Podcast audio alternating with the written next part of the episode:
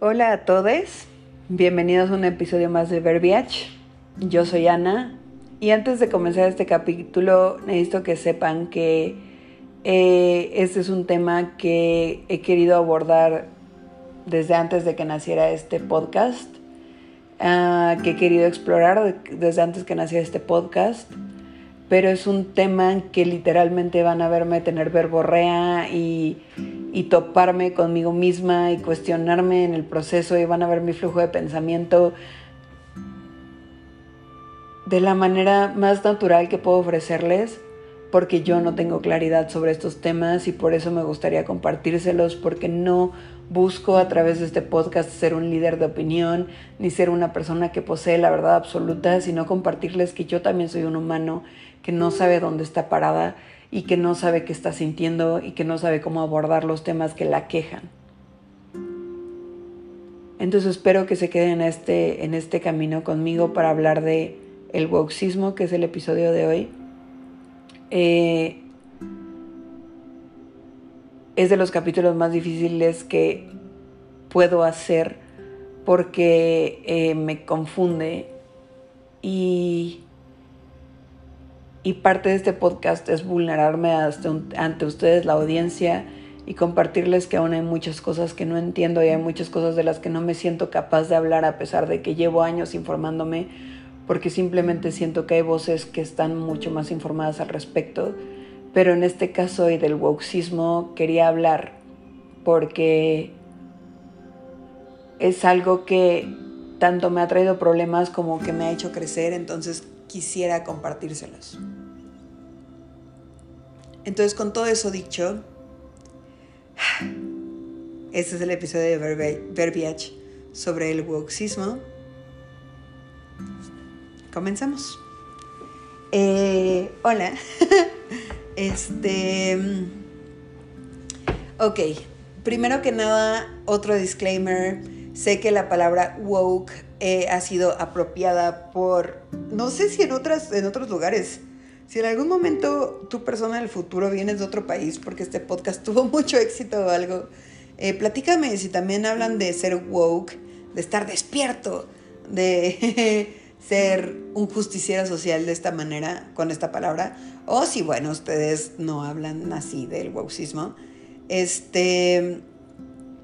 Eh, sé que ha sido algo que en Estados Unidos al menos en algún lugar, creo que fue una serie, vi que ser woke le corresponde a las minorías, ¿no?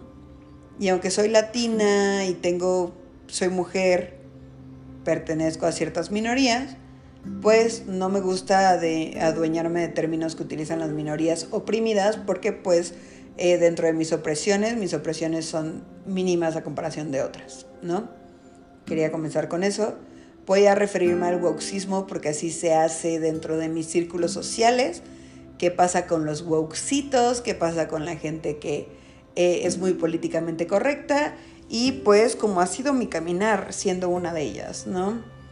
Eh, yo comencé con esto del wokesismo a muy temprana edad. Tuve una amiga que era cineasta, bueno, que es cineasta en este momento y que era un entusiasta del cine cuando éramos jóvenes, como a los 15, entre 15 y 13 años, y ella me acercó al feminismo, ¿no? Y entonces gradualmente yo empecé a volverme parte de este movimiento, que aparte yo no, aún no me siento preparada para platicar del feminismo con ustedes, porque eh, aunque ha sido algo que ha estado presente en mi vida since forever, desde siempre. ¿Para qué tuve que decir esa frase que bien conozco en español y en inglés? Por blanca. Pero desde siempre ha sido parte de mi vida eh, y he decidido no hablar de ello porque creo que hay voces mucho más informadas eh, sobre el tema. Pero bueno, yo me involucré al feminismo en muy temprana edad, cuando todavía no estaba de moda de ser feminista, que no creo que esté mal que esté de moda ser feminista. Antes de que me citen en esto, no creo que esté mal que algo tan maravilloso sea una moda? Claro que no. Por supuesto que no. Qué chido que esté de moda. Hagamos más modas chidas en vez de hacer que la moda sea que tu cintura sea de dos centímetros, ¿va? Entonces, dejando eso dicho, yo me involucré con el feminismo previo a eso, pero me involucré con un feminismo blanco en el que las luchas eran muy parecidas a las que puedes ver en países mucho más desarrollados de los de Latinoamérica, ¿no? Entonces, eh, pues yo era como de no me abran la puerta y no me hagan esto y el mansplaining de la verga y que abran las piernas en espacios públicos, ah, malditos hombres. Y después me, di cuenta de que hay otras narrativas en las que pues las luchas son eh, debido a muerte en mi país. Entonces, eh, pues comenzó a visibilizarse una crisis que ya estaba vigente en nuestro país, en México, soy de México, si me escuchas de otro lado, este, que fueron los feminicidios, ¿no?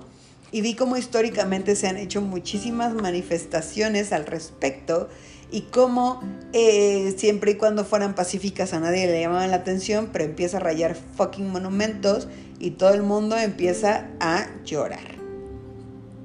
Eh, esto no es una pelea contra ustedes, personas ama monumentos. No en este momento, pero chingan a su madre.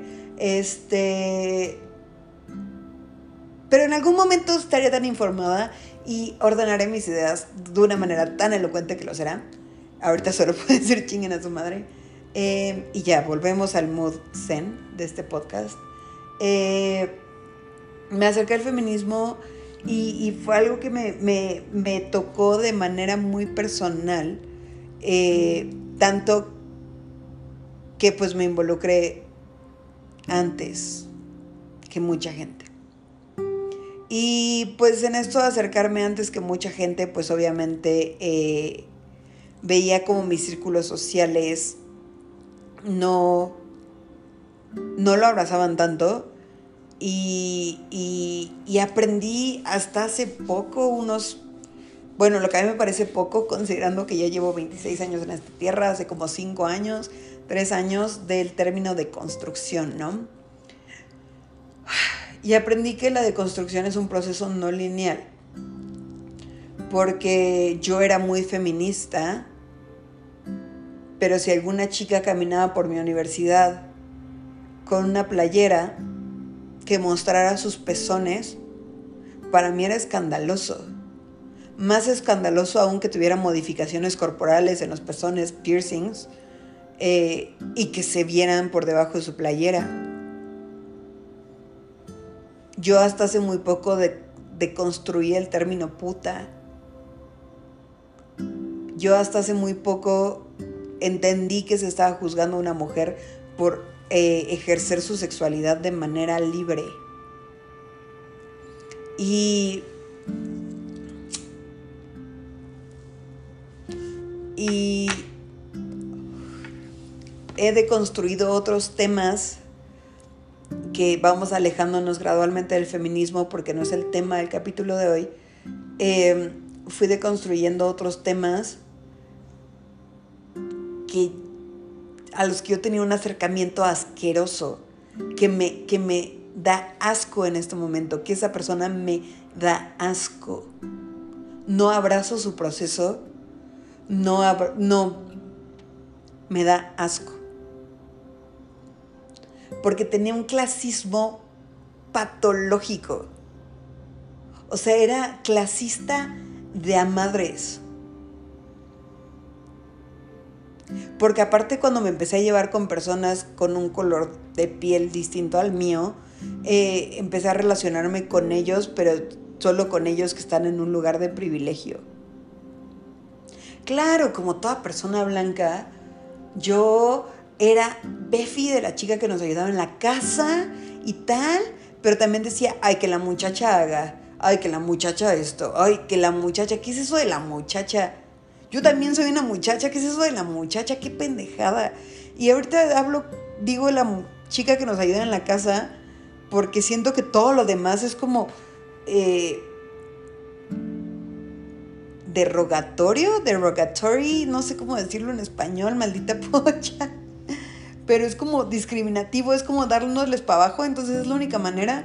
Pero sí, la empleada doméstica, yo, o sea, fui criada por empleadas domésticas Y aún así tenía un acercamiento hacia ella raro, o sea, que era como si es mi befi, pero no se puede sentar en la mesa de, las, de la comida. O sea, por... Ellos no pertenecen aquí. Y les expongo el asco que me doy, porque quiero exponer que el, que el deconstruirte no es un proceso lineal. Porque mientras yo era muy feminista, no veía las violencias que ellas pasaban en sus casas. No veía la violencia que ellas experimentaban, la, la opresión, nada. O sea, desde mi feminismo blanco era como mi problema es que me dicen puta. No hay que decirle puta a nadie. Ugh, qué cansado, qué cansada persona. Y, y a ver, o sea, sí abrazo a la Ana que tuvo procesos eh, en ciertas cosas, en ciertos temas, porque nos hemos deconstruido juntos como sociedad, pero hay ciertos temas con los que de verdad, si yo pudiera viajar en el tiempo y me pusieran enfrente de esa Ana, ni siquiera sé si sería capaz de explicarle con amor las chingaderas que estaba haciendo. O sea, siento que sería un viajero en el tiempo que solamente llega, sapea a Ana del pasado y viaja a otro tiempo, la sapea y la vuelve a sapear y la vuelve a sapear. O sea, terrible. Terrible, terrible, terrible. Lo único es que ver a esta Ana horrenda, que desprecio, que no merece mi respeto, es que me ha, ayudado a entender eh, los caminares de otras personas y como no son yo misma, pues puedo abordarlo con más respeto, más empatía, más amor, más eh, buscar un crecimiento de todos como sociedad. Pero bueno, cuando soy yo, chinga tu madrana del pasado, todo lo que hiciste estaba en el culo. Niña privilegiada, qué mal que fueras así. Y yo sé que me van a decir como de Ana. Bueno, no, no me van a decir nada, pero Tal vez están pensando, Ana, pero no que muy deconstruida, ¿por qué no eres más amable contigo y ya has hablado de ser amable contigo, ¿por qué no lo estás haciendo? No, porque saben que no. No.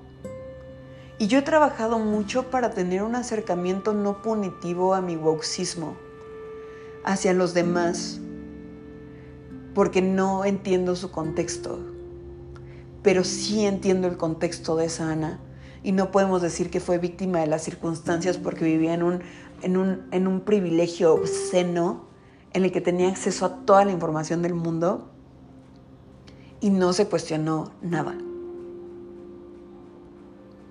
Entonces, habiendo hecho un disclaimer más sobre todas mis áreas de oportunidad,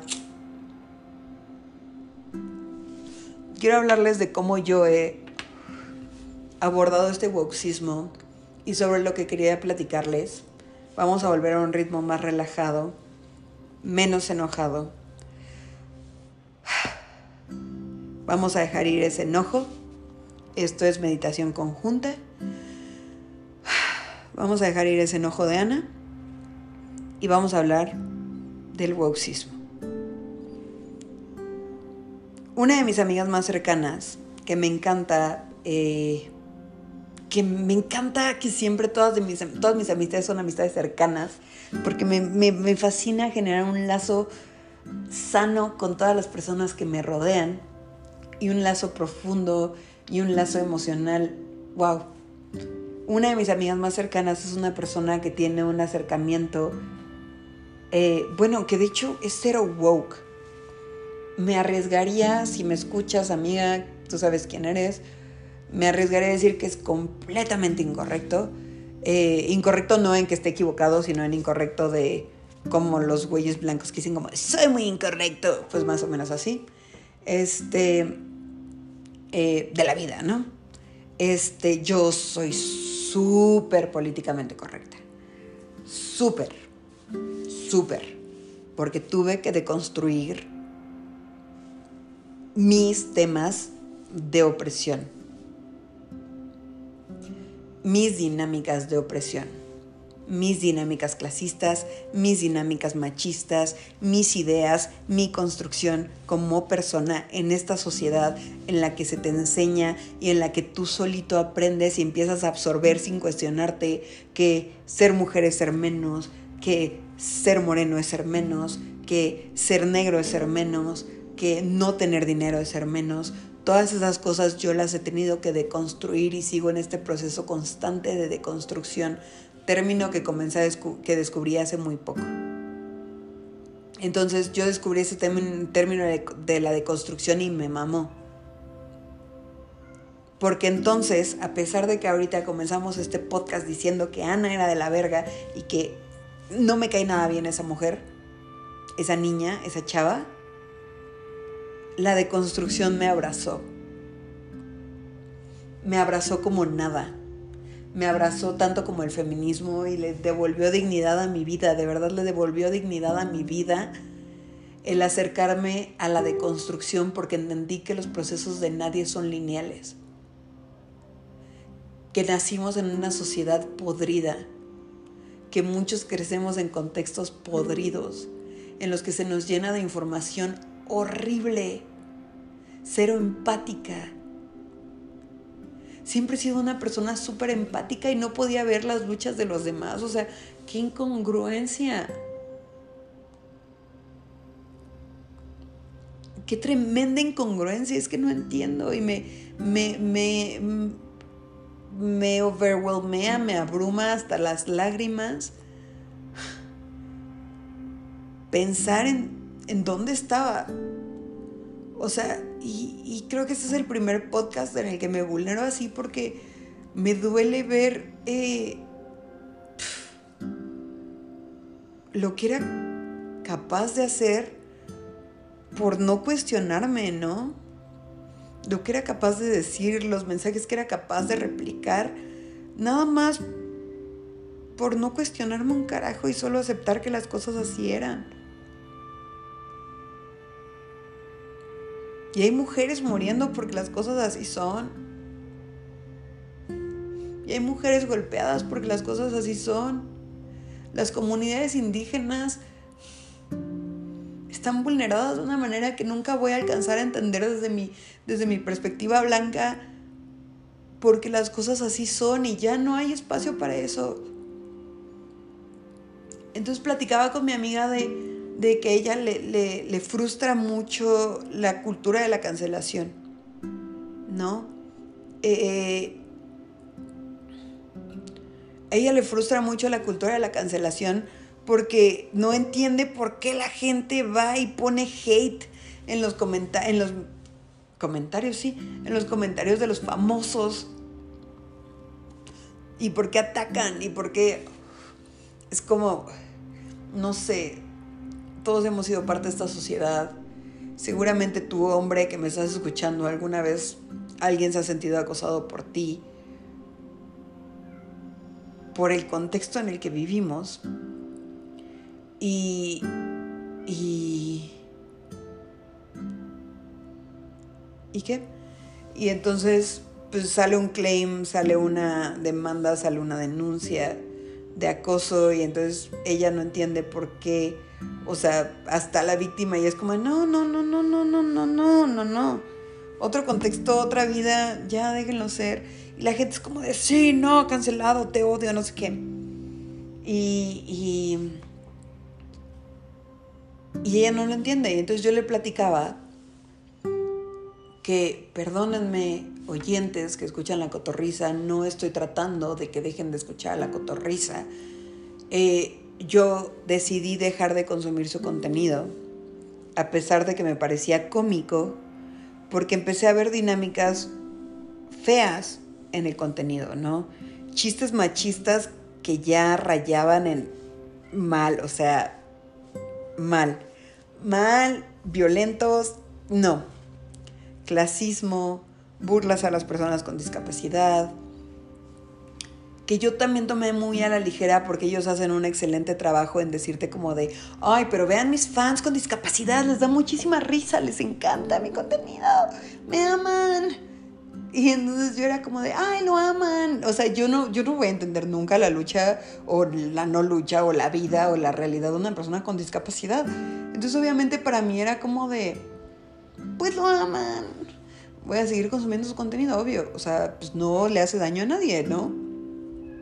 No le hace nada, daño a nadie. Pero después me enteré a través de Marcela Lecuona, que es la exnovia de uno de estos eh, chicos, que una de las fans de ambos, de la cotorriza y de, y de ella, la defendió. Y entonces eh, los fans de la cotorriza comenzaron a atacarla de una manera extremadamente violenta, con amenazas de violación, con amenazas de muerte, ataques machistas porque era una mujer la que estaba hablando y defendiendo a otra mujer. Y ahí me di cuenta de que no hay espacio en mi vida para un contenido así. En mi vida no hay espacio para darle dinero con vistas, con likes, con comentarios. Alguien que hace la vida validando discursos de odio. Porque puede que ellos dos sean personas completamente agradables, correctos, justos, buenos, puros, santos, pero sus fans, la verdad es que yo creo que no. Todos sus fans, tampoco. Pero ellos están validando narrativas, ellos están dándole un espacio a alguien de decir, güey, ve estos güeyes le están rompiendo con un discurso de la chingada. Estos güeyes le están rompiendo, están haciendo dinero, están haciendo todo lo que yo no soy con un discurso violento. Y entonces ahí yo decidí distanciarme. Pero a mis amistades que disfrutan del contenido de la cotorriza, yo les expongo mi perspectiva, pero jamás después de compartirles mi perspectiva, jamás los presionaría a dejar de hacer algo que ellos quieren hacer. Y hago esta introducción porque el woxismo, el ser políticamente correcto, se volvió extremadamente punitivo. Se volvió un, si no estás compartiendo mis ideas, estás de la chingada. Si no estás compartiendo mi punto de vista, estás mal. No, ¿por qué consumes este contenido? Estás equivocado, eres un macho, te odio. Y, me gustaría decir que así es, pero es que no es necesariamente accurate, uh, exacto, adecuado Porque puede ser que solamente como yo, que estaba bien deconstruidita, te tomas a la ligera eso y no lo usas para validar tus discursos de odio y no ves a esa gente para arriba y no los admiras. Solamente, pues ya, consumes contenido, te ríes, chique su madre, todos tenemos una vida bien difícil. ¿No? Y entonces también entiendo que haya mucha gente que no quiera deconstruirse porque vivir es bien culero. Vivir es bien complicado. ¿Por qué te vas a partir la cabeza pensando en si el contenido que estás consumiendo es correcto o no? Si te da una liviane de media hora, de una hora en tu vida. Yo les voy a decir por qué porque contribuimos a un problema que es sistémico. Pero yo no puedo juzgar a una persona que está en un proceso que yo pasé a tal grado que desprecio a la persona antes de este proceso. Pero yo sí decido nutrirme con contenido que considero de valor o que considero basura. Amo Control Z amo No es cierto, no me gusta la Rosa de Guadalupe. Amo Control Z, amo mucho contenido basura. Acabo de ver eh, Sexy Beast, Amor a Primera Bestia. Es contenido basura, no me estoy nutriendo de nada. Pero me gusta, lo disfruto. Pero trato de consumir contenido que comulgue más con mis valores. Y yo sí tenía un acercamiento bien punitivo a estos temas. Yo era castigadora juez, castrosa, así de, ¿por qué se llevan con este acosador? ¿Por qué hacen esto? ¿Por qué le siguen hablando? ¿Por qué no le han dado un follow? ¿Por qué? ¿Por qué? ¿Por qué? ¿Por qué? ¿Por qué? Hasta que es tu amigo, güey. Hasta que es la persona que quieres. Hasta que es el güey que te picha la peda. Y entonces ahí dices como de, ay, pues voy a platicar con él ay, debería haber un proceso de reinserción. Y realmente sí creo que debería haber un proceso de reinserción a la gente que cae en dinámicas que no caen en un delito.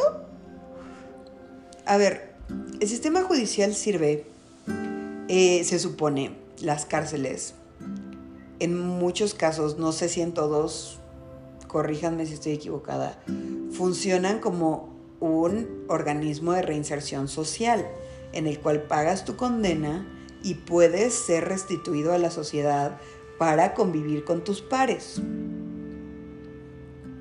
Entonces, si una persona, o sea, si yo hoy viera que la cotorriza, los hosts de la cotorriza, puta, ojalá esto nunca llegue a manos de un fan de la cotorriza, porque yo no tengo la inteligencia emocional para confrontarlos.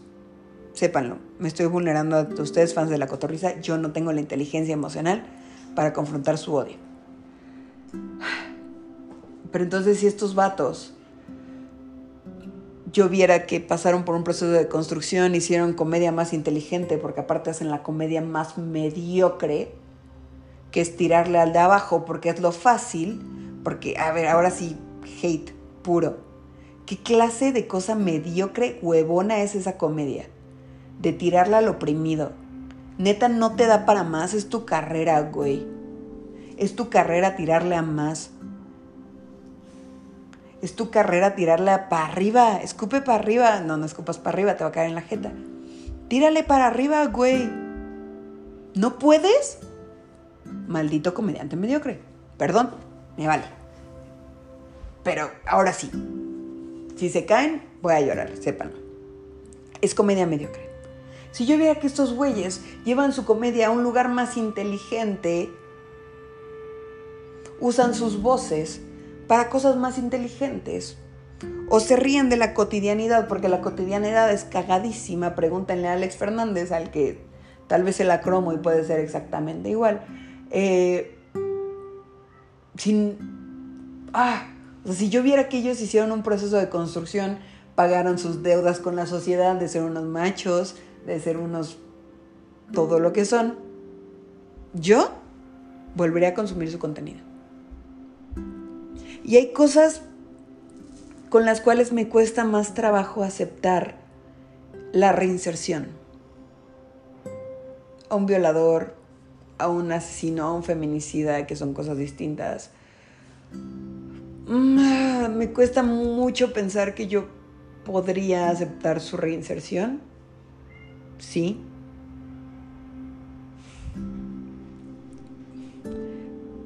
Pero con otras cosas, pues sí creo que, de nuevo la reconstrucción es un, la reconstrucción, la deconstrucción es un proceso lineal. Entonces el acercarme de manera castigadora a este woxismo, pues siento que solamente hace que la gente se distancie más de él y que lo rechace más y que diga como pinche gente que es políticamente correcta, los odio, que hueva, que pereza. Pero, güey, piénsalo, hijo. Piénsalo, ¿de verdad te da tanta hueva? O sea, ¿de verdad no crees que, que, que son un síntoma de la sociedad en la que estamos viviendo. O sea, porque realmente ni siquiera sé si si como yo abordo el wokeismo es la manera correcta, la neta, porque tal vez sí deberíamos de ser castigadores. O sea, yo, yo por lo que trato de tener un wokeismo muy abierto es porque, porque, pues, no poseo la verdad absoluta. ¿No? O sea, pensémoslo así, imagínense a las Radfems, ¿no? Que son en muchos casos feministas que excluyen a nuestras hermanas trans. Para mí ellas no poseen la verdad absoluta. Para mí las mujeres trans son mujeres. Para mí todo lo que me resta de vida en este planeta, las mujeres trans son mujeres. Entonces, ¿cómo puedo estar segura de que yo poseo la verdad absoluta? A mí me parece que esos güeyes que uso como ejemplo hacen comedia mediocre. Pero hay gente allá afuera que creen que son los mejores comediantes del mundo y puede que una de las dos partes esté equivocada. Y yo decido abrazar la idea de que ninguno de los dos posee la verdad absoluta. Y para mí, mi contexto y mi vida y mi manera de ver el mundo, la mía es la correcta. Pero, pero, cuando lastima a alguien más, este discurso es donde yo marco la línea. Y es en donde creo que hay un buen espacio para ser woke cuando lastima a alguien más. ¿Vamos a ser empáticos con violadores, asesinos, feminicidas? ¿Vamos?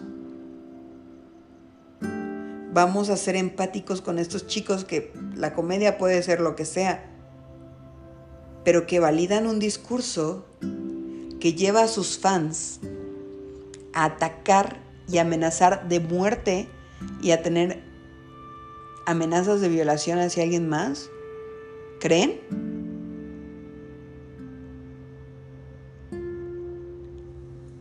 ¿Creen? O sea, ¿creen?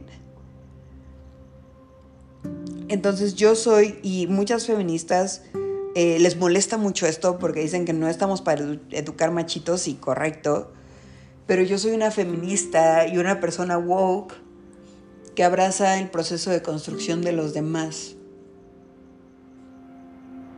que abraza que todos empezamos de lugares bien distintos, que todos venimos de contextos bien diferentes. Y entonces a mí no me quita nada enseñarle al machito cómo dejar de violentar mujeres y que lo que él está haciendo es violencia. Les voy a contar una experiencia personal. Tuve un amigo que me besó cuando yo estaba en estado de ebriedad.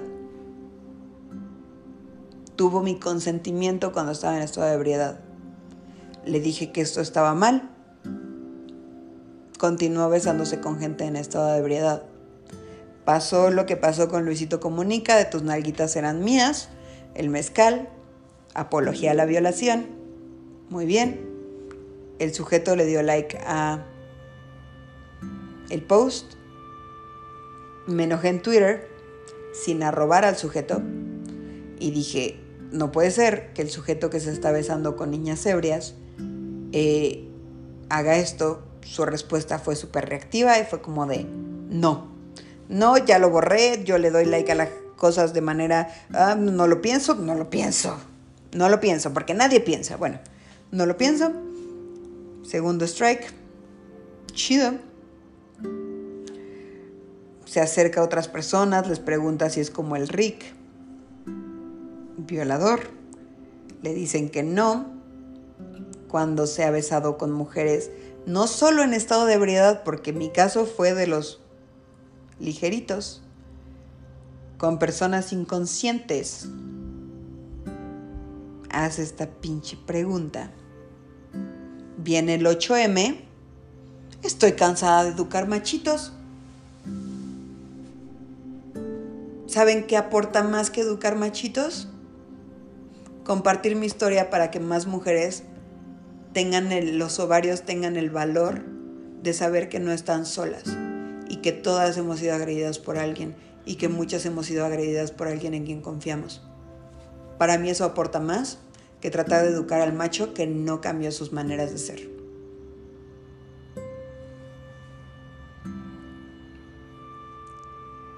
Entonces sí, yo trato de tener un acercamiento muy amigable, muy educativo, muy de enseñar, muy de abrazar los procesos de los demás en términos de pues que todos de que la deconstrucción es un proceso lineal. Y no me gusta el boxismo que nada más castiga y castiga y odia. Y aparte es como de bros, dejen de comentar los videos de la gente que ustedes odian. A ver, el algoritmo de TikTok no va a estar así de, ay, este, este mensaje dice violador. Entonces, no lo pongamos en el For You page de nadie. Es como de, este güey tiene un chingo de comentarios, a la gente le mama, vamos a ponérselo a todos.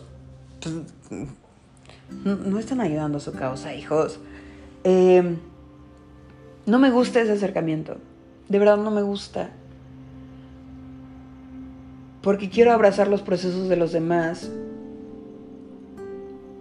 porque a veces tampoco abrazo el mío, la neta. O sea, yo no abrazo mi proceso. Ya vieron cómo me enoja, cómo odio a esa persona. Entonces yo no abrazo ese proceso para mí. Pero me gusta dar un espacio seguro en el cual pues a lo mejor soy una persona informada o no. Pero soy una persona muy correctita cuyas vistas en el mundo pues a lo mejor tienen algo que aportar. Y también lo tuve que aprender a la mala.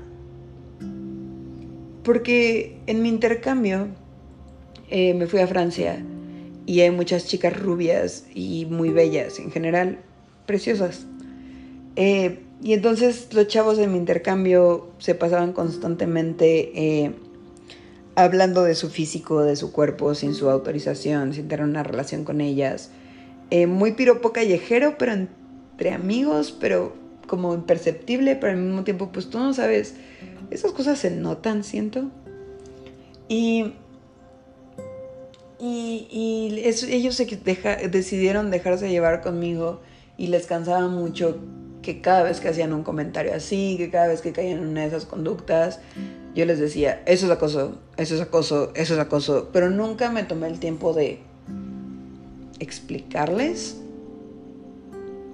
Y entonces recientemente he estado tratando de aprender también cómo llegarle al hombre, porque hay hombres, son bien complicados, hijos. Porque si les digo como a ustedes les gustaría, me dirían como de, claro, no manches, pues soy un galán, me encantaría. Me encantaría que me acosaran. Ay, claro que sí, que aprecien mi belleza. Entonces, bueno, pues obviamente no me puedo acercar desde un lugar de empatía con los hombres, entonces trato de buscar maneras de compartir lo que yo he aprendido en este proceso con los hombres y con las mujeres y con mis amigos que están en un lugar de privilegio. A veces es bien recibido y a veces no. Pero entonces no sé, o sea, el boxismo me genera mucho conflicto, porque por una parte siento que es una herramienta extremadamente productiva para hacer de esta sociedad una sociedad más incluyente, pero entiendo por qué hay un distanciamiento severo de él, porque pues nada más parece que, que los andan atacando, ¿no? Pues nadie quiere que lo ataquen. Yo les dije, tengo miedo de que me ataquen los fans de la cotorriza. Por favor, no lleguen aquí. Por favor. Por favor, no lleguen. Y pues nada. Eh, espero que los siguientes episodios vuelvan a ser un poco más eh, ligeros. Quería hablar de esto porque es algo que me da muchas vueltas en la cabeza todo el fucking tiempo. Y pues creé este espacio para mí, esperando a que alguien más lo disfrute. Y pues nada, cuestiones un chingo, cuestiones un chingo porque dicen lo que dicen y porque sienten lo que sienten. Y cuestiones todo el tiempo, sean como filosofitos junior. Y, y cuestiones un chingo. Y, y si tienen la oportunidad y la disposición de construirse, háganlo. Escuchen a las voces enojadas, si pueden. No la mía, la mía da igual. Hay muchas voces muy valiosas allá afuera que merecen ser escuchadas y dentro de todo el enojo o dentro de toda la paciencia hay un chingo que aprender, güey. Entonces aprendan todo lo que puedan. De verdad, hay mucho que entender, hay mucho que aprender. Yo sigo aprendiendo muchísimo todos los días. Y pues nada, quería compartirles mi camino con el boxismo. Espero lo hayan disfrutado muchísimo. Síganme, me parece tan banal hablar de mis redes sociales, pero si les gusta mi contenido me pueden encontrar en Twitter como verbiage, arroba verbiage, y en mi Instagram como arroba ver.viach. Eh, no subo mucho, este, mi gato secuestró una tapa. Eh, no subo mucho, pero pues ahí les voy a notificar sobre podcast venideros. Y nada, les abrazo mucho, les quiero mucho. Si llegaste hasta aquí, gracias por escucharme, gracias infinitas, gracias, gracias, gracias, gracias. Espero tengas un muy, muy feliz presente y nos escuchamos a la próxima. Bye. Hola a todos, Lana de Futuro aquí con otro disclaimer. Eh, siempre pasa, ¿no? Em, quería decirles que uso mucho el chinga tu madre. No lo puedo evitar, es parte de mí. Entonces, eh, lo estoy deconstruyendo, lo estoy trabajando, lo estoy tratando de cambiar. Pero bueno, eh, pues es eso, ¿no? Creo que quería hacer ese disclaimer porque pues, se me hace un poco incongruente estar hablando de feminismo y decir que chinguen a su madre. Chinguen a alguien que no sea su madre. alguien más. A ustedes mismos, si quieren. Eh, y nada, gracias por escuchar. Adiós.